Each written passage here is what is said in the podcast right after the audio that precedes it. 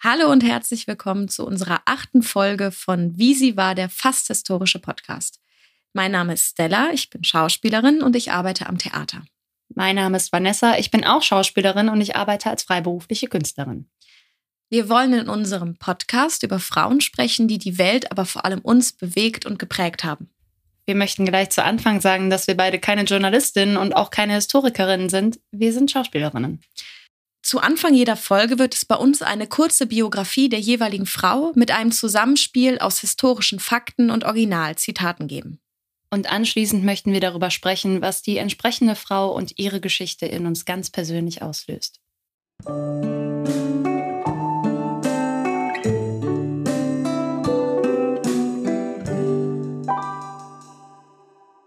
Ich bin geboren am 24. Juni 1847 und erhielt den Namen Apollonia Margarete Steif.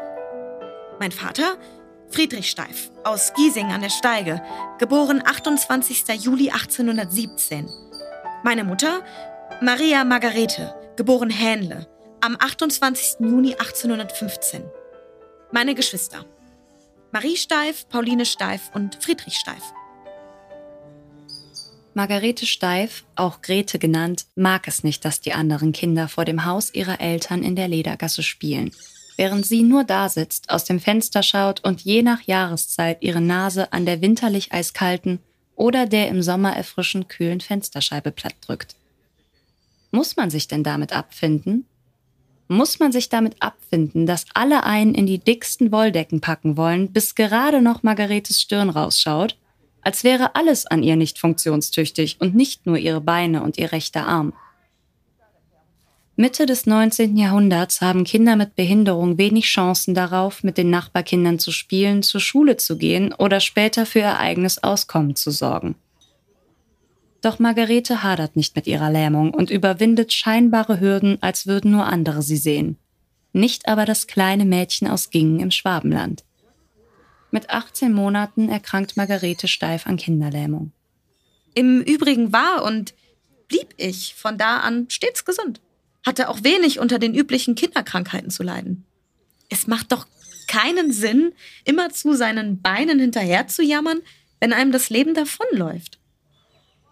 Das junge Mädchen lässt nicht zu, dass die Folgen ihrer Krankheit ihr die Teilhabe an all dem Schönen in der Kindheit verbauen.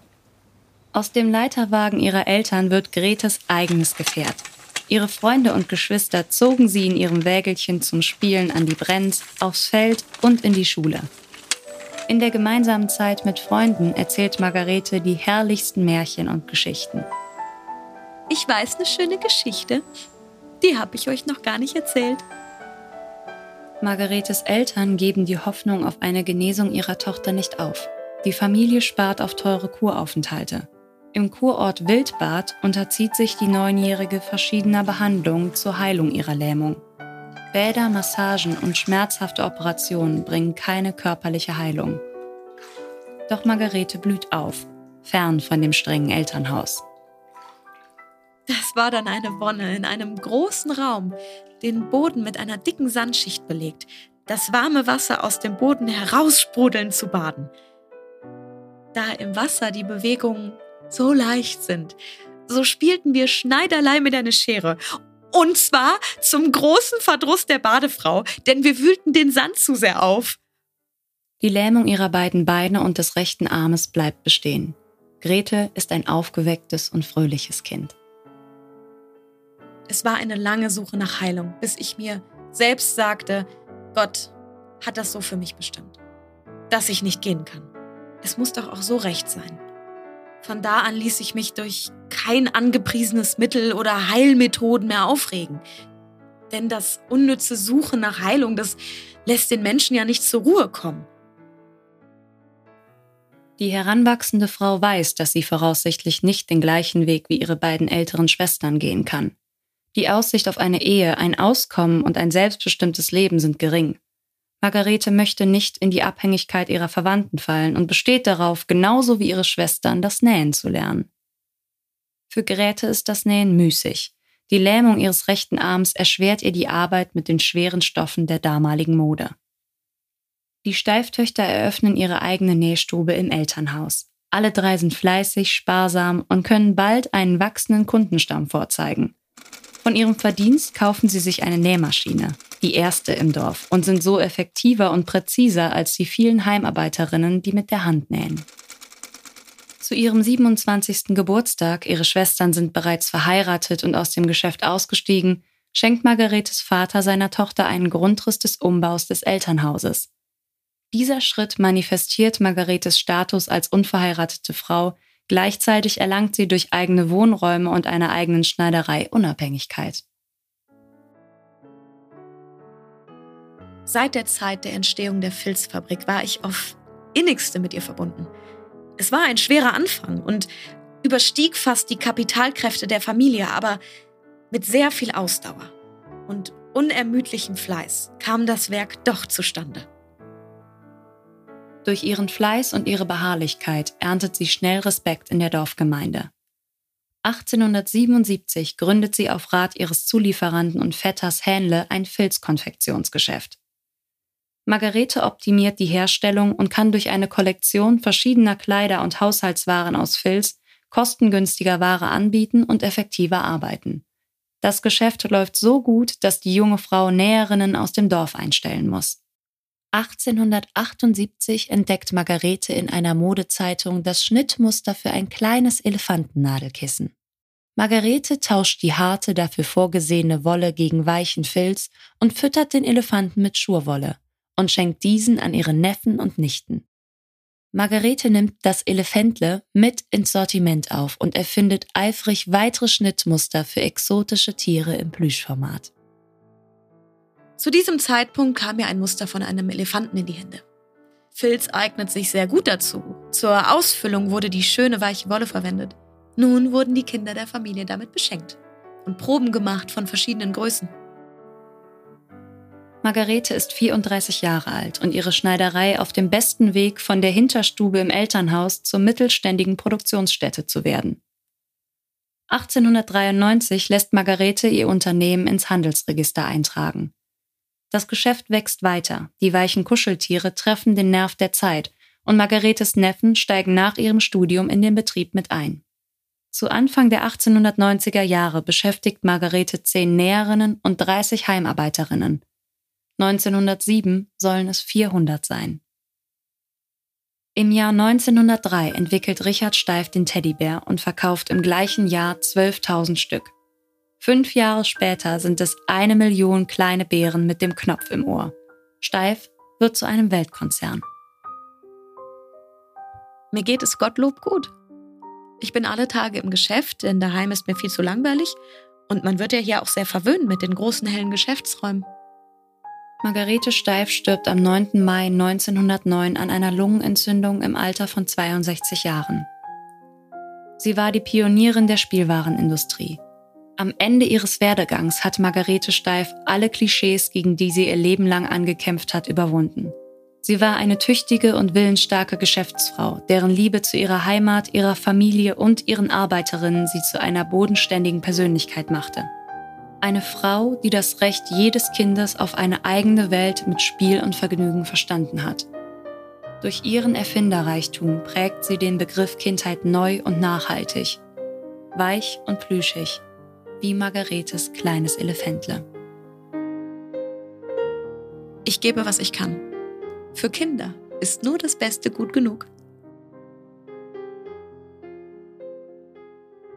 Es ist auch mal ganz ehrlich wirklich angenehm, eine Folge ohne Triggerwarnung zu haben.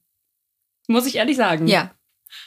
Und ich starte jetzt einfach sofort und stelle dir die Frage, Stella, was ist dein Partyfact über Margarete Steib? Ich habe mir überlegt, an was denkst du als allererstes, wenn du an den Namen Steif denkst? Und ich glaube, jeder von uns oder viele von uns hatten ein Steifkuscheltier in der Kindheit irgendwann mal bekommen. Und das war auch immer ein besonderes Geschenk. Also ich finde, man hat nicht zu jedem Geburtstag ein Steiftier geschenkt bekommen, man hat immer das Steiftier geschenkt bekommen. Und ich habe mein Steiftier zur Taufe bekommen und es war ein Esel. Und der hatte natürlich auch den Knopf im Ohr. Und ich habe dann überlegt, woher kommt denn dieser Begriff Knopf im Ohr? Also weil, abgesehen davon, dass sie natürlich wortwörtlich einen Knopf im Ohr haben, warum gibt es diesen Knopf? Und es ist so gewesen, dass Margarete und die äh, Steif GmbH unfassbaren Erfolg mit diesen Plüschtieren hatte, die sie ja wirklich, also sie haben diesen ganzen Markt ja erst erschaffen und sie hatten irgendwann sehr, sehr viel Konkurrenz. Und um die Steifprodukte ganz klar zu kennzeichnen, wurde halt dieser Knopf erfunden. Und dann, und dann gab es tatsächlich ein Unternehmen, das war die Spielwarenfabrik Deulein in Nürnberg. Die haben das kopiert und haben den Ring im Ohr erfunden. und Steif hat halt versucht, diesen Knopf im Ohr zu patentieren. Das hat aber nicht funktioniert, weil das Patentamt gesagt hat, ja, okay, also Knopf im Ohr, das ist jetzt nicht irgendwie patentierwürdig. Machen wir nicht. Deswegen hat Steif nur den Slogan mit dem Knopf im Ohr patentiert, nicht aber den Knopf im Ohr. Und das haben halt andere Firmen für sich dann quasi ausgenutzt. Ja. ja, nicht ausgenutzt. Also ich muss es halt sagen, Ring im Ohr ist mein Humor. Also das ist so wirklich. Wie so Pirat. Der Eselpirat. Aber damit hast du mir natürlich schon vorweggenommen, bevor ich jetzt einfach zu meinem Partyfact dann überspringe. Ich wollte dich fragen, ob du ein Steiftier ah, ja. hattest. Aber ja, das. Welches hattest du denn? Ich habe es auch zur Taufe bekommen. Ich hatte einen braunen Bär. Und meine ah, Schwester. Der Klassiker. Genau, ja. den Klassiker. Ich hatte einen Steifbär und meine Schwester hatte auch einen Bär, genau den gleichen, aber in weiß. Also sie hatte einen Eisbär und ich hatte einen braunen Bär. Und wir haben ihn auch beide zur Taufe bekommen. Aber dann haben wir die Frage jetzt schon abgearbeitet. Du hast ein Steiftier, ich habe ein Steiftier. Mein Partyfact ist auch kurz und knapp. Und zwar ist es bei mir einfach, dass Margarete Steif, da wurde 2020 bekannt gegeben, dass sie in die Hall of Fame aufgenommen wird. Mit der Begründung, dass sie das erste Kuscheltier der Welt genäht hat und dadurch die Welt des Spielzeugs für immer verändert hat. Und ich finde das einfach schön, dass sie heute noch geehrt wird für das, was sie getan hat. Auch nachwirkend geehrt wird. Das finde ich toll. Und es ist so ein, das war mein Partyfact, dass sie jetzt in der Hall of Fame ist. Zusammen mit Walter Disney und anderen äh, Spielzeugfabrikanten. Ich finde an Steif so toll, weil wir jetzt auch gerade sagen, dass bei uns Steif Kindheitserinnerungen äh, weckt, auf eine ganz andere Form, wie es Astrid Lindgren zum Beispiel getan hat. Finde ich an ihr aber so so ähm, beeindruckend und auch an dem Werdegang, den sie hatte, dass ihre Kindheit aber eben genau nicht das war, was wir heute von Kindheit verstehen. Also in der Zeit, in der sie geboren wurde. Also nicht explizit nur ihre Kindheit, sondern Kindheit allgemein war zur damaligen Zeit einfach etwas anderes. Genau, man hat nicht so gespielt, wie man das heute kennt. Kinder waren mehr als Arbeitskräfte gedacht. Du wurdest eigentlich sehr schnell auf den Ernst des Lebens vorbereitet. Es gab eben auch noch nicht diese Spielzeuge, wie man sie heute kennt. Es, Spielzeuge waren aus hartem Material, wie es auch in der Biografie schon erklärt wurde. Oder auch bei Margarete gibt es dann das Beispiel, dass sie einen Topf mit Knöpfen oder Erbsen mhm. hatte und das war dann halt einfach ein Spielzeug. Und ich finde das einfach toll, dass die Frau, die bei mir das Kindheitsgefühl wachruft, das gar nicht, also auch ich würde gar nicht sagen, aus einer Sehnsucht raus entwickelt hat. Aber ich finde es einfach toll, sie steht für Kindheit und selber kommt sie aber aus einer Zeit, wo Kindheit noch was ganz anderes bedeutet hat. Und das finde ich irgendwie cool. Das Schöne an Margarete finde ich auch, dass sie sich durch die Folgen ihrer frühen Erkrankung nie hat einschränken lassen. Also sie hat gespielt. Sie hat, sie war sehr draufgängerisch, sie war auch sehr rebellisch, vor allem gegenüber ihrer Mutter, die sehr streng war, auch von Margarete erwartet hat, dass sie genauso näht, genauso arbeitet wie ihre anderen Geschwister. Und Margarete wollte das ja auch immer. Margarete war sehr ehrgeizig. Sie hat sich gesagt, ich möchte nicht, dass ich anders behandelt werde aufgrund meiner Lähmung im Arm oder aufgrund der Lähmung meiner Beine. Sie wollte immer dazugehören. Und das finde ich sehr faszinierend an Margarete, dass sie sich diese, kind, diese Kindheit mit den anderen Kindern draußen zu spielen, die hat sie sich einfach, also sie, was heißt einfach, sie hat sie sich genommen. Wo andere Probleme gesehen haben, oh, du kannst jetzt nicht zur Schule, du kannst nicht mit uns spielen, hat Margarete gesagt, ja doch.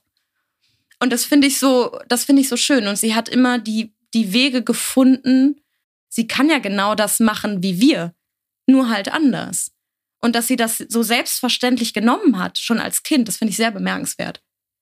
Ich finde das halt toll, dass sie, also zumindest so wie das, wie ich einen Eindruck von ihr gewonnen habe durch die Biografien, durch das Auseinandersetzen mit ihr, habe ich das Gefühl gehabt, dass sie nie wirklich eine depressive Phase gehabt hat. Mhm. Und das finde ich total mhm. toll, mhm. weil damals, also das muss man sagen, zu der damaligen Zeit hat äh, eine körperliche Einschränkung noch etwas ganz, ganz anderes bedeutet, weil eben auch du hast nicht sofort einen Rollstuhl zur Verfügung gestellt bekommen. Barrierefreiheit war damals einfach noch nicht gang und gäbe.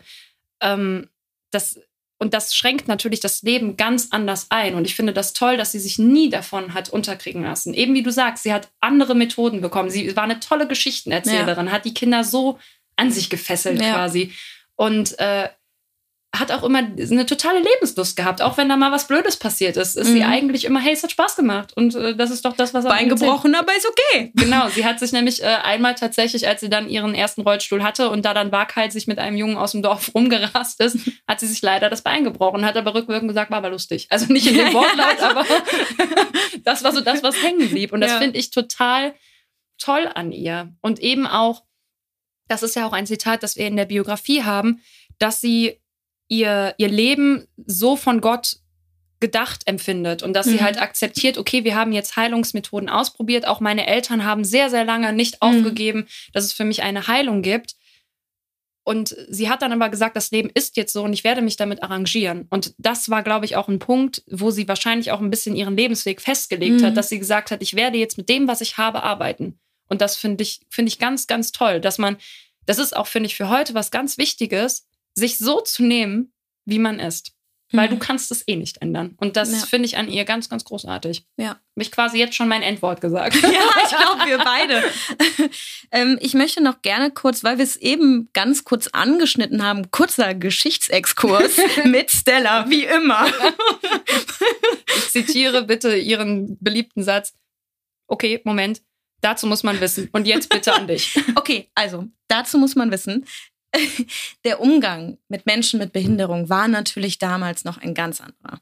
Es gab damals, und darüber bin ich wirklich gestolpert und ich finde das sehr, sehr interessant, es gab den Übelhäusler Erlass von 1781, der besagt, dass Menschen, die zum Beispiel einen landwirtschaftlichen Betrieb besitzen und diesen nicht ertragreich genug bewirtschaften, dass die den verlieren können. Das heißt, es kann zum Beispiel sein, dass ein Nachbar sagt, okay, das Stück Land gefällt mir ganz gut, dann denunziere ich den mal. Und dann haben tatsächlich Menschen, die jetzt eine körperliche Behinderung haben oder etwas schwächer waren, tatsächlich dadurch auch ihren, ihr Land und Gut verloren.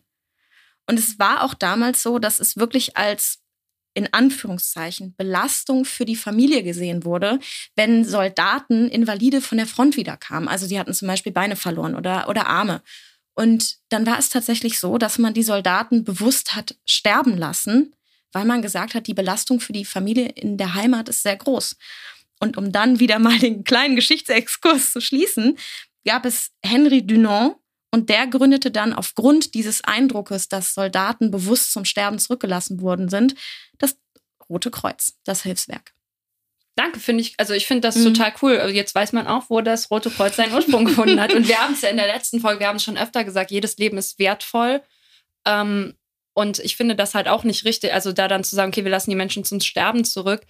Aber genau das war ja auch ein, ein Riesenproblem für, für die Familie Steif, weil die sich eben bewusst waren, okay, Margarete wird ja. aufgrund ihrer Voraussetzungen nicht dazu in der Lage sein, unabhängig zu sein. So wie das halt damals auch der Verlauf war, dass du als Frau eigentlich keine Unternehmerin wirst, nicht selbstständig wirst, kein Geschäft eröffnest. Und auch, ähm, dass sie, dass die Prognose war, sie wird nicht heiraten. Das ist dann leider auch so gekommen. Und die Heirat war nun mal, außer Frauen gehen ins Kloster oder wie halt Margarete nähen, war die einzige Möglichkeit für Frauen finanziell auszukommen. Ja. Was ich an ihrer ganzen Geschichte und auch an der Familie Steif, die ja sehr groß ist und auch immer größer geworden ist, so toll finde, ist, dass zumindest mein Eindruck war, dass diese Familie einen sehr, sehr schönen Zusammenhalt gehabt hat. Ähm, einfach da dann als Beispiel, die Schwestern haben zusammen genäht, haben ein kleines Geschäft zusammen aufgemacht. Ihr Bruder hat sie ihr Leben lang unterstützt. Sie haben sie auch unterstützt eben bei den Schulgängen. Also, also war immer eine Unterstützung. Und auch die Mutter hat, so wie sie auch, wenn Margarete ihrer Mutter eine sehr große Kühle nachsagt mhm. oder eben, dass die Mutter sich sehr eingegliedert hat in dieses Leben, also wie das Leben für eine Frau vorgesehen war in der Zeit, hat ihre Mutter aus ihrer Sicht bestimmt alles für dieses Kind getan. Also, und was ich aber am allertollsten fand, war, wie wir es auch in der Biografie gesagt haben, dass der Papa für Margarete zu ihrem 27. Geburtstag, wo ihre Schwestern schon lange verheiratet waren und wo quasi dieses offiziell Margarete wird nicht heiraten, sie muss irgendwie auf eigenen Beinen stehen, ähm, dass das offiziell war, hat der Vater ihr zum 27. Geburtstag einen Grundriss geschenkt für die Erweiterung des Elternhauses, damit sie eine eine eigene vier Wände bekommt, wo sie einen Wohn- und Schlafbereich hat, aber eben auch ihre eigene Nähwerkstatt hat. Das heißt, dass ihr dieses eigene Geschäft, dieses Unabhängige und dieses Mini-Unternehmen auch immer durch die Eltern ermöglicht wurde. Dass sie nicht gesagt haben, okay, so wie es zu der Zeit eben war, du bist im Erwachsenenalter, tschüss, ja. ähm, sondern dass sie da wirklich immer versucht haben, an einem Strang zu ziehen. Was ich daran auch sehr süß finde, dass sie auch ein sehr enges Verhältnis zu ihren Großeltern hatte. Und die hatten einen, wie heißt das denn jetzt? Eine Gastro. Gastro, Gastronomie. Kennt man nicht mehr denn? heute. Kurz Corona kurzes Corona-Eingeständnis. Wie heißt das? Gaststätte ist das. Genau, Gaststätte. Die hatten eine Gaststätte und die haben auch der Margarete immer so kleine Süßigkeiten gegeben. Ja, und sie hat da, ähm, das sieht man auch in ihren Aufzeichnungen, sie hat Essen einfach total gern gehabt. Die, äh, ich meine, ich will jetzt nicht, äh, nicht lügen, ich finde das schwäbische Essen auch sehr, sehr lecker. Ich habe das auch sehr genossen. Vor allem Spätzle. ähm, nein, ich finde das auch, also wie ich das gesagt habe, ich finde den Bezug zur Familie ganz, ganz, ganz toll. Ein Familienzusammenhalt, der sich ja auch später in der Unternehmensführung gezeigt hat. Also alle Familienmitglieder haben irgendwann mal in der Firma Steif gearbeitet, also zu Margaretes Zeiten. Und selbst die äh, ihre Nichten wo sie ganz klar wusste, die werden nicht in die Firmenleitung gehen, weil die Margarete dann ja doch sehr streng diese Geschlechterrollen verfolgt hat. Also alle Neffen haben eine Ausbildung gemacht, die irgendwie dem Betrieb zugute kam. Und die Frauen der Familie haben ein bisschen da genäht, ein bisschen da gearbeitet, sind dann aber natürlich in die Ehe gegangen und haben dann aufgehört im Betrieb steif. Aber die Neffen waren alle Margarete und diesem Betrieb wirklich, also das war eine Selbstverständlichkeit, dass alle in diesen Betrieb gehen. Bevor wir jetzt aber zur kompletten Firmenhistorie kommen und zu der Entstehungsgeschichte vom Steifen, was dann alles noch passiert ist, worauf wir auf jeden Fall später äh, zugreifen werden oder was wir später thematisieren werden, möchte ich gerne dann doch nochmal springen auf eine Sache, die ich auch wirklich sehr faszinierend fand. Ihr ist durch die Einschränkung ihres rechten Arms, ist ihr Nähen ihr Leben lang wahnsinnig schwer gefallen. Und auch Häkeln und sämtliche Handarbeiten sind Margarete wahnsinnig schwer gefallen. Was daher kam, dass nicht nur, weil sie den Arm nur eingeschränkt nutzen konnte, sie hat wirklich Schmerzen gehabt, wenn sie den benutzt hat. Und durch diese wahnsinnige Anstrengung konnte sie weder so schnell arbeiten wie ihre Geschwister, noch konnte sie, also ja, ihr hatte einfach diese Effektivität gefehlt, beziehungsweise sie war, ist da, glaube ich, dann auch mit ihren eigenen Ansprüchen sich selbst nicht gerecht geworden. Und ich glaube, diese Kombination aus dem Schmerz und der Frustration und so, das ist, das finde ich wahnsinnig beeindruckend, dass dann aber eben genau das am Ende ihr Lebenswerk gewesen ist, was auf Nähen zurückführt. Und Nähen ging ja auch total gegen ihr Naturell. Margarete genau. war eigentlich ein Mensch, der total gerne im Freien war, der total gerne der Ausflüge genossen hat. Und sie war kein Mensch, der in der Stube sitzt und nur durchs Fenster guckt. Das war sie nie. Ganz zum Leidwesen ihrer Mutter natürlich, dadurch, dass sie sich halt nie auf äh, ihre vier Buchstaben gesetzt hat, sondern immer durch die ganze Stube gekrochen ist, hat sie natürlich dann auch immer sich selbst quasi neue Arbeit beschert und hat halt ihren Rock permanent zerrissen und so. Also es ist auch ein bisschen ironisch, dass sie sich diese Hassarbeit dann quasi selber immer wieder auch. Aber ähm, ja, also wie du es, es geht komplett gegen ihr, gegen ihr Wesen, wie du das auch genannt hast. Du hast es rebellisches Wesen genannt. Mhm. Sie war einfach ein bisschen aufmüpfig auch. Ja. Hatte ich auch, glaube ich, gerne mit ihrer Mama angelegt. Ja. Und äh, Finde ich gut. Kann, find ich, ich kann das auch verstehen, dass sie sich, ich finde das gut, dass sie sich dieser, dieser Rolle des, du sitzt jetzt zu Hause und nähst, nicht einfach hingegeben hat, sondern auch, sie hat dann ja auch, ich glaube, dass das vielleicht auch, sie war auch sehr wissbegierig, deswegen ist sie auch gerne in die Schule gegangen, aber das waren halt auch alles Stunden, die sie nicht zu Hause mit dieser Hausarbeit totschlagen musste die sie einfach nicht gerne gemacht hat. Ich meine, welches Kind macht das? Jedes Kind möchte spielen. Aber es gibt bestimmt auch Kinder, die gerne nähen und häkeln. Ich habe auch gestrickt, wenn ich lügen, als meine Oma das gemacht hat. Strickliesel. Aber ich glaube, du weißt, was ich sagen ja. möchte. Sie war einfach, sie war, sie war ein Kind. Ich glaube, so kann man das sagen. Sie war ein freies, tobendes Kind. Ja. Das Schöne an Margarete finde ich auch, dass sie sich dieser Position der Außenseiterin immer bewusst war. Ihr war klar, um den Respekt der Leute in meinem, in meinem Dorf zu erlangen, muss ich fleißig sein. Nur dadurch erlangt sie Respekt. Und ich finde es sehr bemerkenswert, dass sie nie in dieses Bild, das ihr die Gesellschaft aufdrängen wollte, dieser Hilflosigkeit. Sie hat dagegen rebelliert. Sie hat gesagt, nein, ich nehme das für mich nicht an.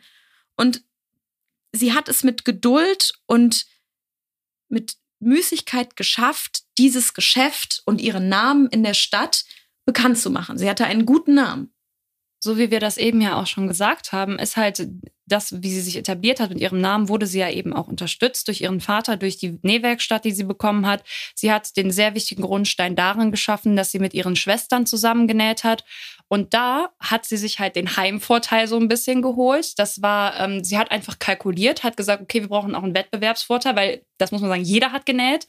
es hat sich dann so ein bisschen unterschieden mit, wer konnte besser nähen, wer war vielleicht ein bisschen kreativer in den Kleidern, die dann auch erfunden wurden. Es waren dann ja auch oft gerne in individuelle Wünsche der Kundinnen, die reinkamen. Aber diese drei Schwestern haben dann eine Entscheidung getroffen, was damals sehr selten war, weil es einfach noch nicht weit verbreitet und wahnsinnig teuer war. Sie haben eine Nähmaschine gekauft.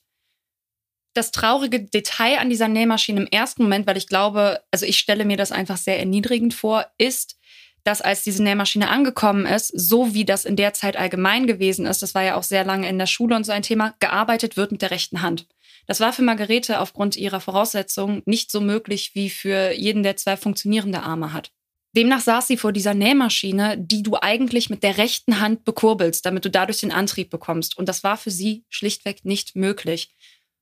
Und die Lösung in sich ist eigentlich sehr simpel, die Nähmaschine umzudrehen, um sie andersrum zu bedienen. Im ersten Moment stelle ich mir das Gefühl aber wirklich sehr ernüchternd vor. Du sparst auf dieses sauteure Ding, und dann steht das vor dir und du denkst im ersten Moment, toll, ich kann das nicht benutzen. Und das wirkt jetzt aus unserer Sicht so einfach als Gedanke, ja, drehst doch einfach um, war es aber zur damaligen Zeit nicht, weil mit links schreiben, mit links arbeiten war total verpönt. Du, dir wurde auf die Finger gehauen, meiner Mutter wurden noch, also auf die Finger gehauen jetzt nicht, aber meine Mama wurde noch, die ist Linkshänderin, zur Rechtshänderin erzogen. Meine auch. Und zum Abschluss dieser Nähmaschine dann einfach, sie hatten halt diesen Wettbewerbsvorteil dadurch. Und das ist auch, glaube ich, ein ganz klarer Punkt der Margaretes Unternehmensgeist und ihre Berechenbarkeit, gar nicht im negativen Sinne. Ich weiß gar nicht, ob man das so sagt. Aber äh, das halt zeigt, okay, sie war sehr, sie konnte sich einfach, sie hat unternehmerisch gedacht. Das ist das, was ich sagen möchte. Also es war nicht zufällig. Die Entscheidungen, die sie getroffen haben, wurden jetzt auch von vielen Seiten immer so zufällig dargestellt. Also, aber nein, ich, da ist ein ganz klarer unternehmerischer Geist hinter den Ideen und den Innovationen, mit denen sie mitgegangen ist. Sie fand die Eisenbahn faszinierend. Alles, was quasi gerade ins Rollen kam. Sie hat erkannt, dass die Industrialisierung kommt. Und was auch, finde ich, wieder einmal dafür spricht, was für einen unternehmerischen Geist sie hatte. Margaretes Vetter hatte eine Woll- und Filzmanufaktur und Margarete hat auch hier ganz klar die Vorteile dieses Materials erkannt. Filz war sehr belastbar, sehr leicht und gut zu verarbeiten für Kleidung. Es war, glaube ich, auch wirklich was Neues, dass sie da halt so, so auf Filz gesetzt hat. Sie hatte einfach sehr große, großes Interesse daran. 1877 hat sie dann auch das Filzkonfektionsgeschäft gegründet. Das ist so eine Sache, die fand ich auch total interessant. Also nicht, dass ich jetzt aus dem Stegreif vor drei Wochen dir hätte eine Margarete Steif-Biografie hätte hinlegen können. Aber was ich definitiv auf keinen Fall gewusst hätte, ist, dass sie am Anfang ihr Geld mit Mode verdient hat. Ja, das sie, wusste ich auch nicht. Also, ja. dass sie eigene Kollektionen entwickelt hat und dann auch da auch wieder dieser unternehmerische Geist, dass sie eben nicht nur gesagt hat, okay, ich fertige nach individuellen Wünschen an, sondern sie hatte Kollektionen, um eben auch wirtschaftlich gut arbeiten zu können. Dadurch waren die Kleider günstiger und die Arbeitszeit war einfacher zu kalkulieren. Genau, es war einfach alles effektiver, was sie gemacht hat. Ich glaube, so wenn ich mir das vorstelle, das war einfach eine Frau, die ein gutes Bauchgefühl hatte, aber eben auch auf ihr Bauchgefühl vertraut hat. Also so, das, das stelle ich mir einfach so vor, dass das einfach ein Mensch ist, der hat ein gutes Bauchgefühl, der weiß aber auch, ich kann meinem Bauch vertrauen, weil sie einfach da ein gutes Gespür für hat. Ich mag das mit dem Bauchgefühl. Finde ich interessant, weil ich nehme sie als viel sachlicher wahr. Ich nehme sie eher so wahr, sie wusste genau, also dass, dass, dass das, was sie tut, die und die Folgen hat. Ich finde, sie ist ein sehr kalkuliert also im positiven Sinne kalkulierter Mensch, der genau weiß, da erkenne ich was, ich glaube, da ist eine Lücke, da muss ich rein. Ja, das, das schließe ich dadurch gar nicht aus, sondern viel eher, dass sie das aber zusätzlich noch dahin treibt. Also so, ah, okay. so meine ja. ich das eher. Ich finde einfach diesen Begriff Bauchgefühl so interessant, weil das hätte ich mit ihr nie in Verbindung gebracht, aber ich finde es schön, wie du es gerade beschrieben hast. Ja, ist ein bisschen spiritueller. Also spirituell ja. würde ich sie auf gar keinen Fall. Ja, so nehme ich sie nämlich auch nicht wahr, weil ich glaube, viele Frauen, mit denen wir uns beschäftigt haben, waren Bauchmenschen, aber Margarete ist für mich kein Bauchmensch. Finde ich vollkommen okay. Ja. Oh, wir sind uns mal uneinig. Uh, aufregend. für mich dann auch ein ich weiß nicht, warum das für mich so eine Art Partyfakt wäre, aber sie ist dann ja 1879, als sie mal wieder Modemagazine durchblättert hat, um sich Inspirationen zu suchen, auf das berühmt-berüchtigte Schnittmuster des Elefantlets gestoßen. Ich bin kein Schwabe. Deswegen bitte an alle Schwaben da draußen, es tut mir leid. Aber ähm, ich finde es einfach cool, dass sie auf der Suche nach was ganz anderem war und das gefunden hat und da dann gesagt hat, und das sind eben diese Momente, wo ich glaube ich auf das mit dem Bauchgefühl komme, sagt, das mache ich. Es gefällt mir mhm. und das mache ich. Und da gibt es ja dann jetzt diese verschiedenen Auslegungen der Geschichte, wie du sagst, die, es ist, ist, sehr romantisch zu sagen, oh, das waren alles Zufälle und jetzt gibt es dieses riesige Familienunternehmen. Es gibt aber also dann halt die Geschichte, dass sie halt dieses Elefantchen, Elefantle gemalt, genäht hat, weil es als Nähkissen gedacht war. Es gibt aber eben auch die Aussage, dass sie ganz genau gewusst hat, nein, das wird ein Kinderspielzeug. Ich glaube lieber die Variante mit dem Kinderspielzeug, weil ich einfach finde, viele grandiose Entdeckungen sind vor allem in der Chemie und in der Wissenschaft durch Zufall entstanden. Aber bei ihr ganz klar, also für mich ist es, dass sie das bewusst gemacht hat, weil alles andere würde irgendwie auch ihre Leistung schmälern. Es ist nicht mal eben ausgedacht, weil ich glaube, wir heute empfinden wir Kuscheltiere als so was Selbstverständliches. Wir empfinden unsere Kindheit mit Spielen und weichen Plüschtieren, die wir kuscheln können. Und aber wir empfinden dieses Kuscheln und dieses Weiche oder, oder dieses Warme mit der Kindheit, das empfinden wir als so selbstverständlich und stellen dann auch irgendwie Margaretes Entdeckung als so einfach dar. Weil wir glauben, das gab es schon immer, aber nein.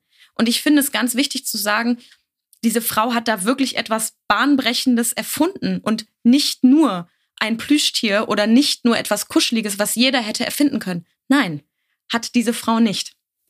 Gebe ich dir vollkommen recht und ich möchte dir ähm, rückwirkend noch recht geben. Ich glaube auch, dass es eben ein Gespür war, dass das etwa, dass das für die Kinder sein wird, ja. eben auch aufgrund des Materials, weil ja. das Schnittmuster und die Vorgabe Richtig, in den Modezeitschriften ja. hat eben nicht vorgesehen, dass es mit Filz und mit weicher Wolle hergestellt wird, sondern eben viel härter, damit es eben wie ein Nadelkissen benutzt werden kann und nichts, was du dir ans Gesicht hältst. Und sie hat gesagt, ich nehme das den weichen Filz für außen und für innen die weiche Wolle zum Ausfüllen, damit das eben total flüschig, plauschig ist. Und an der Stelle möchte ich gerne ein Zitat einblenden, das wir gefunden haben, was sie in ihren Tagebuchaufzeichnungen geschrieben hat, was ich einfach bezeichnend für ihren Charakter und auch was eben auch das Elefanten betrifft. Das blenden wir mal eben kurz ein. Einst nahm ich zur Familie, wo ich ab und zu noch Kinderkleider machte, einen kleinen Elefantle mit und setzte ihm dem jetzigen Direktor als Belohnung aus, wenn er den ganzen Tag nicht heule. Was er nebenbei bemerkt stets ausgiebig tat. Aber oh weh, er konnte sich nicht enthalten und auch im Augenblick des begehrenswerten Elefanten fürchterlich zu weinen. Und ich gab ihm denselben gerne, damit er wieder still war.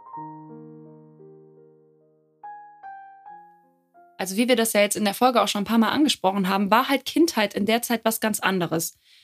Ich kann mir das überhaupt gar nicht vorstellen, dass Erwachsene sich nicht vorstellen können, dass Kinder diese eigene Welt haben. Richtig. Das ist für mich ja. im Kopf ja. nicht vorstellbar, weil weil Kinder eben auch dieses Naturell haben. Die machen das ja auch von die spielen ja mit allem. Also wir haben da ja auch schon drüber gesprochen. dann spielt man halt mit einem Deckel und dann ist das total spannend. Ja. Aber, ähm, es ist aber eben auch toll, diese ganzen Spielzeuge zur Verfügung zu haben, wie du sagst. Man hat eine emotional tiefe Bindung zu den Stofftieren.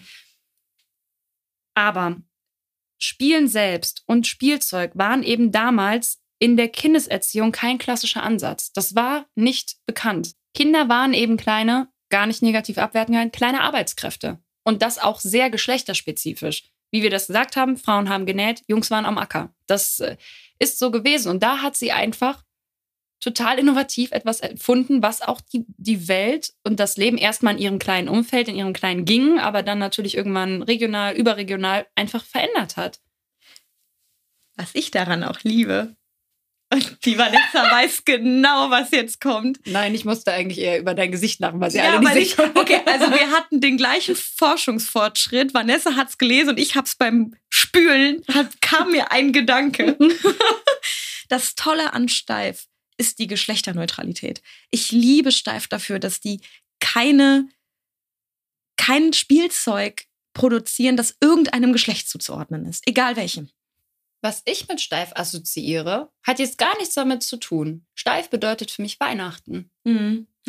total. Die Schaufenster genau, bei Galeria. Mhm. Das ist total jetzt, das ist mir aber gerade gekommen und das, ich weiß das auch, dass das, das ist dein Spülgedanke. Ich weiß noch, dass das in meinen Notizen steht, ja. aber jetzt gerade kommt das genau jetzt. Ich denke, jetzt ist der richtige Zeitpunkt zu sagen, steif bedeutet für mich Weihnachten. Nein, also es ist so, ich mag das einfach. Ich mag die, ich muss ja. ehrlich sagen, ich mag die Firma, ich mag das, was sie produzieren.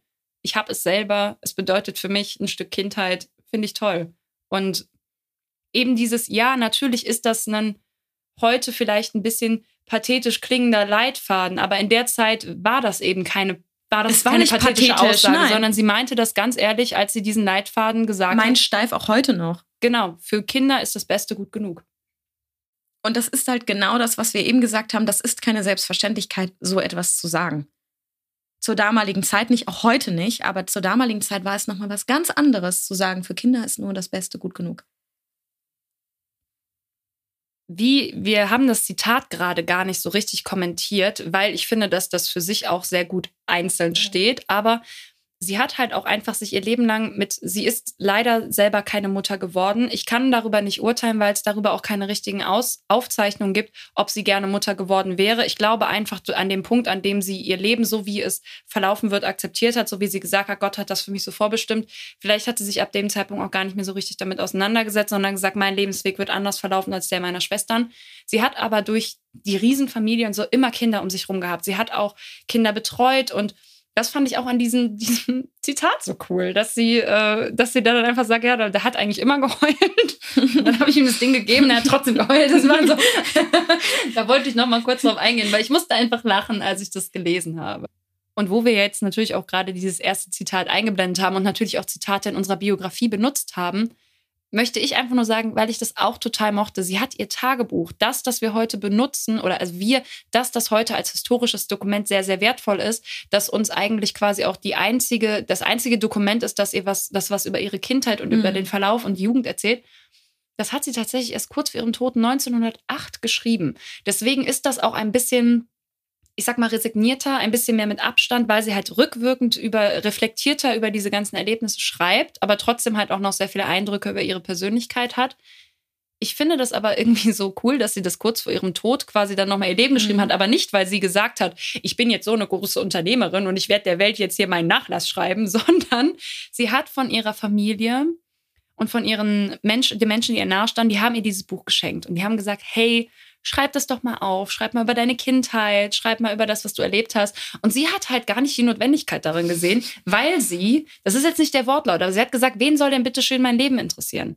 Ja, Firma äh, auf jeden Fall und das wird auch weitergehen, aber wen soll denn bitte interessieren, weil ich als Kind gemacht habe?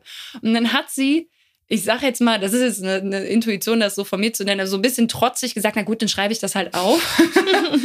und ähm, hat dann auch geschrieben, ja, okay, ich schreibe jetzt meine Lebensgeschichte auf und es ist für die, die mich gern haben. Ich schreibe aber auch nur ähm, so gut, wie ich eben kann. Ich bin keine Schriftstellerin.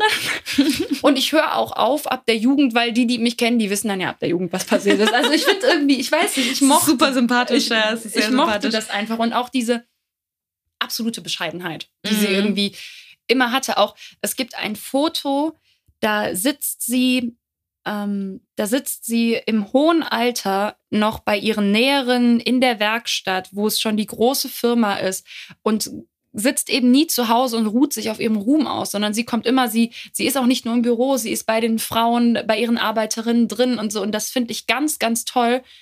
Und vielleicht ist das ein guter Übergang, um darauf einzugehen, was für einen tollen Bezug sie auch zu ihren Arbeiterinnen hatte und wie wichtig das für sie war. Das Schöne an Margarete war ja auch, dass sie ihren kleines Detail auch ihren Mitarbeiterinnen ähm, Kredite gewährt hat. Dass sie auch immer irgendwie im Gedanken und mit dem Herz und auch physisch immer bei ihren Mitarbeiterinnen war. Ihr, ihr Büro war im Steifgebäude, in dem berühmten Gebäude, was auch damals tatsächlich sehr revolutionär war. Können wir ja gleich nochmal drauf eingehen sie war irgendwie immer dabei. Sie hat sich um ihre Mitarbeiterinnen gekümmert. Sie hat Feste ausgetragen. Sie hat regelmäßig Gehälter erhöht. Sie hat sich um die Kinder, um die ganzen Familien dieser Näherinnen bemüht.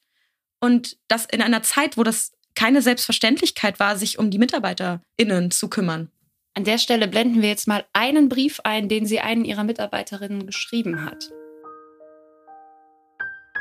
Liebe Lene, nun sind es schon zehn Jahre, dass du für mich arbeitest. Ich danke dir für deine Treue und sende dir hier extra 25 Mark. Ich hoffe, dass wir noch länger zusammenarbeiten dürfen und grüße dich und deine Eltern herzlich. Deine Margarete Steif. Ich finde einfach, dass sie eine sehr, ja, sie hat auch wirklich sehr viel an andere gedacht. Sie war, ich glaube, sie hat auch einfach nie vergessen, wie schwer es für sie selbst sein kann. Und mhm. ich glaube, sie wollte auch ein bisschen, auch wenn sie selber in den Geschlechterrollen gedacht hat, den Frauen trotzdem die Chance geben, mhm. da zu wachsen. Und natürlich weiß sie auch, wie hart es sein kann, wenn man kein Geld hat, selbst aus ihren Kindertagen und von ihrer Familie und so. Aber ich finde das ganz toll, auch mit, dass die Weihnachtsfeiern hatten mhm. und dass die dann zu Weihnachten quasi, wie wir das heute wahrscheinlich Weihnachtsgeld nennen, dann mhm. bekommen haben oder Geschenke oder ich finde das einfach toll, dass sie, dass sie dieses familiäre nicht nur in diesem Familienkreis, der in der mhm. Firma involviert war, sondern eben für, für sie war die Firma die Familie. Die Familie. Und das finde ich toll. Mhm. Du bist ja gerade auf dieses berühmt-berüchtigte Firmengebäude von Steif, äh, Steif Industries eingegangen. von Steif eingegangen. Und da möchte ich eben kurz was erzählen, weil ich auch kurz überlegt habe, das als meinen Partyfact zu nehmen, weil dieses Gebäude in sich und das, worauf ich hinaus will, eigentlich auch sehr lustig ist. Dieses Gebäude war damals sehr, sehr einzigartig in seiner Entstehungsweise, in der Idee. Und zwar hat Richard Steif das entworfen. Das ist ja einer der Neffen von Margarete, der ja auch für die Firmenhistorie, wir werden gleich nochmal drauf eingehen, sehr wichtig ist. Richard hat sich auf seinen Reisen unter anderem in London inspirieren lassen von den Fabrikgebäuden, wie sie da gewesen sind und hat gesagt, okay, ich entwerfe jetzt ein Konstrukt aus Stahl und Glas. Und das war natürlich gerade in Gingen an der Brenz. Gingen war so, was ist Glas, was ist was Stahl? das natürlich nicht, aber es war halt sehr, äh, dieses sehr ländliche, wo die Industrialisierung vielleicht noch nicht so zu 100 Prozent angekommen ist, war das so, okay, gut, was passiert hier jetzt? Also bei Fabrikgebäuden geht es natürlich um eine Funktionalität in der Architektur. Da geht es natürlich nicht in erster Linie darum, ein äh, ästhetisch komplett äh, wiedererkennbares Gebäude zu erschaffen. Trotzdem haben sie ein wiedererkennbares Gebäude erschaffen. Durch diese sogenannte Curtain Wall, also diese komplett offene Glasfläche, ist natürlich wahnsinnig viel Licht reingekommen. Und das ist das, worauf ich eingehen möchte. Und zwar, als Richard dann diese Baupläne den Baubehörden vorgelegt hat, weil die müssen natürlich genehmigt werden. Wir kennen das in Deutschland, Bürokratie und nicht nur in Deutschland so, aber mussten vorgelegt werden. Dann haben die gesagt, ihr könnt es bauen, aber auf eigene Gefahr, weil wir sind der Meinung, dass so viel Lichteinfluss eine Erblindung mit sich bringt für die Arbeiterinnen. Und das ist so eine Sache, wo ich mir, als ich das, als ich das gelesen habe, dann war es so, was? Also die sollen ja nicht in die Sonne gucken, sondern die sollen einfach nur genug Licht beim Arbeiten haben. Die Mitarbeiter sind dann halt leider nur im Sommer verbrannt, weil, genau. weil es so heiß wurde. Das wurde halt nicht mit bedacht. Durch diese, durch diese Gläser äh, ist es natürlich, un es war halt wie ein Brutkasten, ja. wo wir drin gesessen haben. Es wurde unfassbar heiß und demnach haben sie dann im Sommer dazu gegriffen, dass sie dann einfach die Scheiben von außen, von außen mit Schlamm bepinselt haben und das wurde dann halt später wieder abgewaschen oder der Regen selber hat es eben abgewaschen. Einfach damit die da drin überhaupt also nicht erstickt sind, aber das ja. Licht an sich, das war natürlich total innovativ, das war super und von außen eben auch ein sehr innovatives Gebäude. Und auch da wieder ganz klar an die MitarbeiterInnen gedacht. Nicht nur an Produktivität gedacht, sondern auch daran gedacht, wir wollen es für unsere MitarbeiterInnen schön haben. Licht durchflutet, offen und freundlich. Gute Arbeitsbedingungen. Ja. Danke, Margarete. Wo wir dann jetzt bei Richard sind. Richard hat nicht nur dieses neue Firmengebäude entworfen, sondern Richard hat eigentlich etwas viel, viel, viel Wichtigeres erfunden oder zur Firmengeschichte, zur Firmenentwicklung beigetragen. Und da würde ich dich jetzt bitten, uns mal zu erzählen, was das war. also ich möchte erstmal darauf eingehen, dass äh, Richard wie alle Steif-Nachkommen ähm, natürlich auch eine Ausbildung gemacht hat, die dem Steifbetrieb zugunste kam. Und was an Richard auch sehr besonders war, er war sehr interessiert am internationalen Markt. Und er hat auch sehr fleißig Englisch gelernt und hatte dadurch auch sehr gute internationale Kontakte. Und Richard entdeckt auch das große Potenzial, was in, in, der, in der Spielwarenindustrie steckt. Und er sorgt auch dafür, dass die Palette an Spielzeugen groß ausgebaut wird eine der schönen Sachen daran ist, dass Richard sich von der Tierwelt hat inspirieren lassen. Also er ist in den Stuttgarter Zoo gegangen und hat die Bären beobachtet. Und das führte dann zum berühmt-berüchtigten Teddybären. Und das war der Plüschbär 55 PB. 55 steht für die Höhe des Bären und PB für, also P für Plüsch und B für beweglich. Und das war halt das Besondere an dem Bären, dass er bewegliche Arme und Beine hatte. Und Steif hat sich dazu entschieden, mit dem Bären auf die Leipziger Spielzeugwarenmesse zu gehen und haben tatsächlich in Deutschland keine Abnehmer gefunden. Der Bär war halt relativ groß im Vergleich zu den Spielwaren, die Steif vorher hergestellt hat und dementsprechend teuer. Und sie waren tatsächlich, so munkelt man, waren tatsächlich schon dabei, alles, alle Bären einzupacken und aufzugeben. Und dann kam ein Einkäufer aus einem New Yorker Kaufhaus, Hermann Berg, und der zeigte rege Interesse an den Bären. Und ich würde dich bitten zu erklären, warum. Und zwar war zu der Zeit in Amerika ein quasi ein Bärenboom. Der Bär war total angesagt. Und das lag daran, dass zu der Zeit Theodore Roosevelt Präsident in den USA gewesen ist. Und es gibt eine Geschichte, über Roosevelt. Und zwar, das ist keine Geschichte, er war ein leidenschaftlicher Bärenjäger, ist auf Bärenjagd gegangen. Und dann gibt es eben die Legende, die Geschichte, dass ähm, er aber ein Bärenjunges verschont hat, weil er es eben so niedlich gefunden hat. Und diese Geschichte wurde in einer Karikatur festgehalten und dadurch ist die irgendwie in Amerika über Nacht berühmt geworden.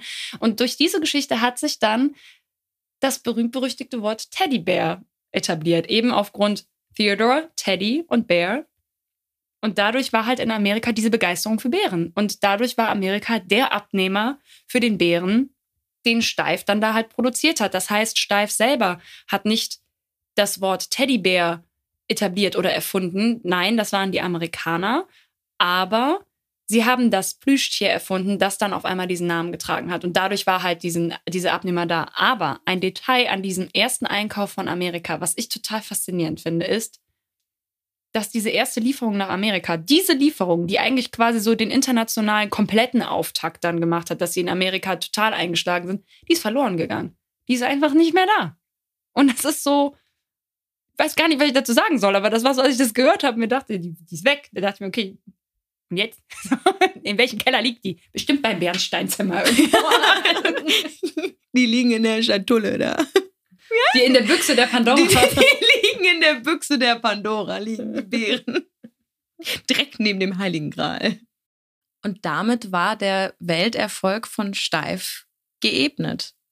Es gab danach natürlich auch immer wieder Momente, in denen die Firma Steif gekämpft hat mit der Weltwirtschaftskrise, vor allem in den USA.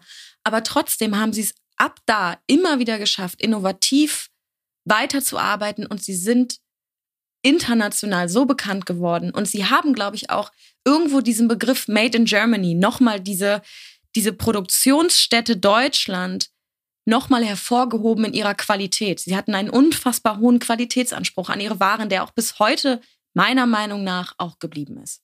Bevor wir jetzt auf unser Schlusswort quasi zusteuern, was wir jetzt, glaube ich, im Verlauf des Gesprächs tun würden, möchten wir aber gerne noch auf zwei andere Punkte eingehen, die in dem Sinne auch Margarete, ihr Leben, ihr Lebenswerk, all das betreffen.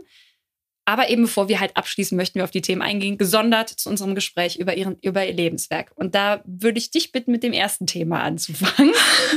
okay. Ähm, mir war es ganz wichtig, aufgrund von Margaretes Lähmung darauf einzugehen, wie sieht es eigentlich heute in Deutschland und weltweit mit den Arbeitsbedingungen für Menschen mit Behinderung aus. Und im Allgemeinen ich beziehe mich jetzt auf eine Statistik von 2018, durch Corona ist die Arbeitslosigkeit unter Menschen mit Behinderung stark angestiegen. 11,2 Prozent der Menschen mit Behinderung sind arbeitslos. Das sind ungefähr 173.000 Menschen. Die allgemeine Arbeitslosigkeit lag 2018 bei 6,5 Prozent. Und man muss wissen, Deutschland hat 2009 die UN-Behindertenrechtkonvention unterzeichnet. Die besagt, dass Menschen mit Behinderung ein Recht auf einen Lohn haben, der zum Lebensunterhalt reicht. Und dass der Arbeitsmarkt für alle offen ist. Die Realität sieht in Deutschland, wie viele es von euch wahrscheinlich wissen, etwas anders aus. Die meisten Menschen mit Behinderung arbeiten in sogenannten Werkstätten. Diese Werkstätten beliefern verschiedene Industrien. Das sind einerseits natürlich kleine Handwerksbetriebe, aber auch einen großen Teil der IT-Branche, die dadurch natürlich kostengünstiger und teilweise auch genauer produzieren können als mit Maschinen. In diesen Werkstätten oder in vielen dieser Werkstätten werden Strukturen erzeugt und die Bezahlung reicht nicht zum Leben. Die Beschäftigten haben teilweise ein Arbeitsumfeld, das nicht freiwillig gewählt ist und damit widersprechen tatsächlich viele dieser Werkstätten auch Menschenrechten. Menschen mit Behinderung werden dadurch stark von der Arbeitswelt isoliert. Die Vorgesetzten in diesen Strukturen sind meistens Menschen ohne Behinderung und dadurch haben wir ganz klare Machtstrukturen. Und dadurch ist es genau so, was wir, was ich eben schon bemängelt habe, dass Menschen mit Behinderung isoliert werden. Das heißt, die einzige, in Anführungszeichen, Begegnung auf, in der Arbeitswelt, die sie haben, ist halt in ihrer geschlossenen Struktur. Und die Arbeiter in diesen Werkstätten haben kein Recht auf einen Mindestlohn. Sie bekommen neben einer Grundsicherung nur etwa 800 bis 200 Euro Taschengeld im Monat. Der Weg in viele dieser Werkstätten ist oft alternativlos. Es fehlt an anderen Ausbildungen und auch vor allem an anderen Arbeitsangeboten. Und meistens führt auch kein Weg aus diesen Werkstätten wieder heraus. Nur ein Prozent der Menschen mit Behinderung kommen auf den regulären Arbeitsmarkt. Ganz wichtig ist mir persönlich dabei, dass Menschen ein Leben lang das Recht dazu haben, etwas Neues zu lernen, sich weiterzubilden und die Chance haben, aufzusteigen. Vor allem geht diesem Narrativ voraus, dass Menschen mit Behinderung einen besonderen Schutz brauchen und dass sie eine Atmosphäre brauchen, in der sie besonders behandelt werden, aber dadurch werden sie natürlich total von unserer Gesellschaft ausgeschlossen. Und das ist ein ganz, ganz für mich persönlich gefährliches Narrativ. Es ist bewiesen, dass Menschen mit Behinderung in inklusiven Kontexten leistungsfähiger sind und dadurch auch mehr Leistungsfortschritte machen. Ich finde eben genau, was du sagst. Inklusion ist das Stichwort und ja. nicht separiertes Behandeln. Richtig, ja. Ich finde es aber gerade da dann nochmal der Exkurs zu Margarete, dass ihr ja gerade ihre Behinderung, ihr paradoxerweise es ermöglicht hat, diese ganzen Konventionen zu brechen und eben durch diese Behinderung einen anderen Weg gegangen ist. Worauf wir noch eingehen möchten, das hat natürlich auch was mit unserem Beruf zu tun, ist, wir beide hatten eine, ich nenne es jetzt mal romantische Erinnerung an die mhm. Verfilmung von Margarete Steif von 2005. Und haben gesagt, okay, wir sprechen über Margarete Steif, wir haben über sie gelesen, wir haben uns so schön an den Film erinnert. Komm, wir gucken uns diesen Film nochmal an. Natürlich mit sehr viel mehr Wissen über ihre Biografie es ist halt das passiert, was leider oft passiert, wenn man Filme guckt, wo man sich denkt, die habe ich als Kind ganz gern gemacht. Mhm. Also ich lerne, also ich sage mir immer wieder, lass es. Wenn du einen Film schön in Erinnerung hast, dann gucke ich nicht nochmal. Meistens tut es nämlich weh. Doch, ich finde es gut, dass wir ihn nochmal geguckt haben. Auf jeden Fall. Worauf wir eingehen möchten, ist, ich finde es erstmal das Positive. Ich finde es gut, dass der Geschichte von Margarete Steif ja. Raum gegeben wird, dass sie somit berühmter gemacht wird, weil ich es wahnsinnig, wahnsinnig irritierend finde, wie wenig bekannt sie eigentlich ist. Also so, wenn du sagst, sag mir mal eine Unternehmerin, eine große, da würde ich jetzt noch sagen, Beate Use, hätte ich jetzt aus dem Stillgreif gesagt. Ja, Coco aber, Chanel. Genau, aber so Deutsche vor allem wäre mir jetzt Beate Use eingefallen, das wäre es jetzt auch, muss ich ehrlich sagen, gewesen. Da hätte ich dann erstmal ein bisschen länger graben müssen. Aber bei Männern, das ist jetzt natürlich sehr, ich will hier nicht diesen Männer-Frauen-Hass aufbringen, auf gar keinen Fall, aber ich finde das einfach überraschend. Jeder kennt Steif, aber ich habe das Gefühl, die wenigsten könnten mir sagen, die, Firmen, die, die Firmengründerin war eben eine Frau. Also der Film hat zumindest dafür gesorgt, dass ihr Name bekannter wurde und dass ihre Geschichte bekannter wurde. Was dieser Film halt leider getan hat, ist eine totale Geschichtsfälschung. Und vor allem auch ein Bild einer Frau zu erzeugen und einen Fokus auf etwas zu legen, worauf wir gerne jetzt detailliert eingehen können, weil ich glaube, es brodelt etwas in uns, was Margarete nicht entsprochen hat nicht nur, was er nicht entsprochen hat. Natürlich, wir haben das jetzt schon ein paar Mal gesagt, wenn es um Spielfilme ging. In, bei Spielfilmen werden Lebensgeschichten zusammengerafft, um sie äh, dramaturgisch logisch erzählen zu können, weil natürlich wahre Geschichten verworrener sind. Ja, aber man dichtet keine erfundene Liebesgeschichte zu einem Mann dazu, den es nie gab, nur um für Margarete ein Motiv zu finden, hart zu arbeiten. Also das wir müssen jetzt dazu erklären, in dem Film ist es so, dass Margarete nicht von selbst auf die Idee der Nähmaschine kommt mit ihren zwei Schwestern, sondern durch einen Handelsvertreter, der zufälligerweise im Gingen ist und ihr diese Nähmaschine schmackhaft macht. Und daraufhin verliebt Margarete sich in ihn und wird dann aber von ihm zurückgewiesen. Na, und wir fanden es einfach so schade, rückblickend, dass dass es einfach nicht der Fokus auf ihrem Unternehmergeist, ja. auf ihre auf, auf ihre, ihre, Genialität. Genau, dass der Fokus da einfach nicht lag, dass der Fokus sehr sehr sehr stark auf den Männern in ihrem Leben war, auch da muss ich dann auch sagen, das sind dann so Sachen, die fuchsen mich. Dann wird es in der Geschichte so erzählt, als hätte ihr Bruder dann den Bären erfunden mit ihr zusammen. Und da muss ich einfach schlichtweg sagen, da muss ich sagen, das stimmt nicht. So ist ja. es nicht gewesen. Und da muss ich sagen, das finde ich sehr schade. Das finde ich allgemein immer schade, wenn äh, Dinge nacherzählt werden und dann historische Fakten mit fiktiver Zählweise vermischt werden und dadurch Menschen natürlich nicht immer genau wissen, weil sie eben dann gar nicht die Ambition haben, gar nicht vorwurfsvoll gemeint, weiterzulesen, dass sie das einfach als historischen Fakt hinnehmen und dadurch die Geschichte verblendet ist. Wir wollen hier jetzt keine Filmkritik hinlegen, aber wir sind einfach darüber gestolpert. Wir haben äh, wir kennen sehr viele Menschen, die sagen, das ist ein toller Film. Und witzigerweise muss ich auch sagen, meine Erinnerung, meine romantische mhm. Erinnerung an den Film war, das war eine tolle Frau, die was Tolles erfunden hat. Das ist hängen geblieben. Ja. Und das finde ich auch gut und richtig. Aber wenn ich es angucke und eben so viel Wissen über sie habe, finde ich es sehr schade. Und das ist nicht bei jedem Film, wo ich ein Wissen über die Frau habe, weil den Marie Curie-Film beispielsweise habe ich ja wärmstens empfohlen, weil ich fand, ja. dass der toll recherchiert war. Der von 2016. Genau. Ja. Wo wir jetzt aber gesagt haben, wir finden, dieser Film wird ihrem Lebenswerk nicht gerecht, möchte ich gerne an der Stelle damit ihrem Lebenswerk abschließen. Und habe in der Biografie Margarete Steif von Gabriele Katz eine Aussage gefunden, die ich sehr schön finde, die ich jetzt kurz einlesen möchte. Was ich jetzt einlese, ist ein Zitat einer der Menschen, der Margaretes Weg begleitet hat, der dann eben nach ihrem Tod über sie gesagt hat, eine Gretel Steif kommt so bald nicht wieder. Das Geschäft, also die Firma Steif, hat nicht bloß das Haupt verloren, den klaren und beherrschenden Geist, es hat noch viel mehr auch das Herz verloren, das in allem und durch alles fühlbar war. Und ich finde, dass das erstens nochmal ihr Wesen schön zusammenfasst, eben das Unternehmerische, als auch dieses Warmherzige, das sie auch gehabt hat, dieses Immerdenken an die Mitmenschen, an die Kinder. Das finde ich, fand, das war für mich einfach ein toller Abschluss. Steht auch sehr, es steht halt in dem Abschiedskapitel mhm. des Buches, aber für mich war das auch ein ein runder Abschluss mhm. über ihr Lebenswerk.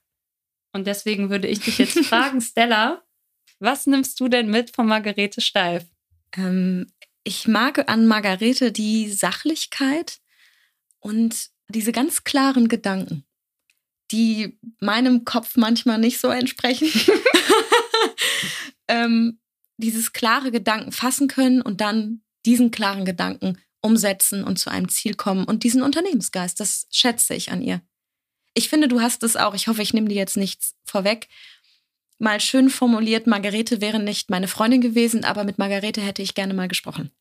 Und als du das gesagt hast, konnte ich das sehr, sehr gut verstehen, weil ich glaube, befreundet wären wir nicht gewesen, aber sie hätte mich fasziniert in dem Moment natürlich nicht abwertend gemeint, weil ich finde sie doof, sondern einfach, weil ich weiß, unsere Leben sind zu mhm. verschieden mhm. und unsere, unsere Ideen vom, vom Leben und Verhaltensweisen und Denkmuster sind einfach ja. zu verschieden. Das machen wir tatsächlich sehr oft. Wir bringen das hier gar nicht so rein. Finde ich aber ehrlich gesagt gar nicht so unspannend, sich die Frage zu stellen, wäre sie oh, meine ja. Freundin gewesen? Ich habe ja eigentlich schon ganz am Anfang das Schlusswort eingeläutet. aber jetzt auch nach dem ganzen Gespräch mit dir muss ich nochmal sagen, man muss sein Leben so nehmen, wie es ist. Man muss sich so mögen, wie man ist. Das ist ein harter Prozess, den muss man lernen. Sie ist den Weg auch gegangen. Und das schätze ich an ihr. Mhm. Sie hat sich so genommen, wie sie war. Und das äh, ist auch eine Sache, die ich mir selber immer wieder wachrufen muss. Ich muss, ich bin der Mensch, der ich bin. Mhm. Und ich werde keinen anderen Körper, keine andere Stimme, keinen anderen Geist kriegen. Ich kann dran rumschnibbeln, aber das, das, das Kerngehäuse wird das mhm. gleiche bleiben. Und das ist, äh, das finde ich an ihr sehr toll. Sie hat mhm. das gemacht und sie hat was Großartiges geschaffen. Ja, ein sehr schönes Schlusswort. Dankeschön. Äh, wir bedanken uns auch bei euch, dass ihr bis jetzt zugehört habt. Und natürlich an der Stelle danke an die tollen Nachrichten, die uns erreichen. Danke an jede Bewertung. Ihr helft uns damit natürlich auch, dass der Podcast sichtbarer wird. Natürlich möchten wir Menschen damit erreichen. Wir möchten die Geschichten der Frauen wirklich weit hinaustragen, damit sie gehört werden, damit sie ein, ins Bewusstsein kommen. Und deswegen teasern wir jetzt kurz an, wen wir euch in der nächsten Folge vorstellen. Und da freue ich mich jetzt schon wahnsinnig drauf, weil ich, glaube ich, muss ich ehrlich sagen, von einer Frau wenig so überrascht wurde, weil ich dachte, also ich weiß nicht, ich, ich sage das jetzt einfach. Wir reden über Audrey Hepburn, ich bin jetzt schon ganz aufgeregt. Und was wir natürlich wie immer sagen wollen, ist, folgt uns gerne auf unseren Social Media Kanälen. Ihr findet uns auf Facebook und Instagram auf visiva.podcast und schreibt uns gerne eine E-Mail, wenn ihr Feedback, Kritik, Anregungen oder Frauen habt, über die wir sprechen sollen. Da könnt ihr uns gerne schreiben an visiva.web.de. Und dann würde ich sagen, tschüss!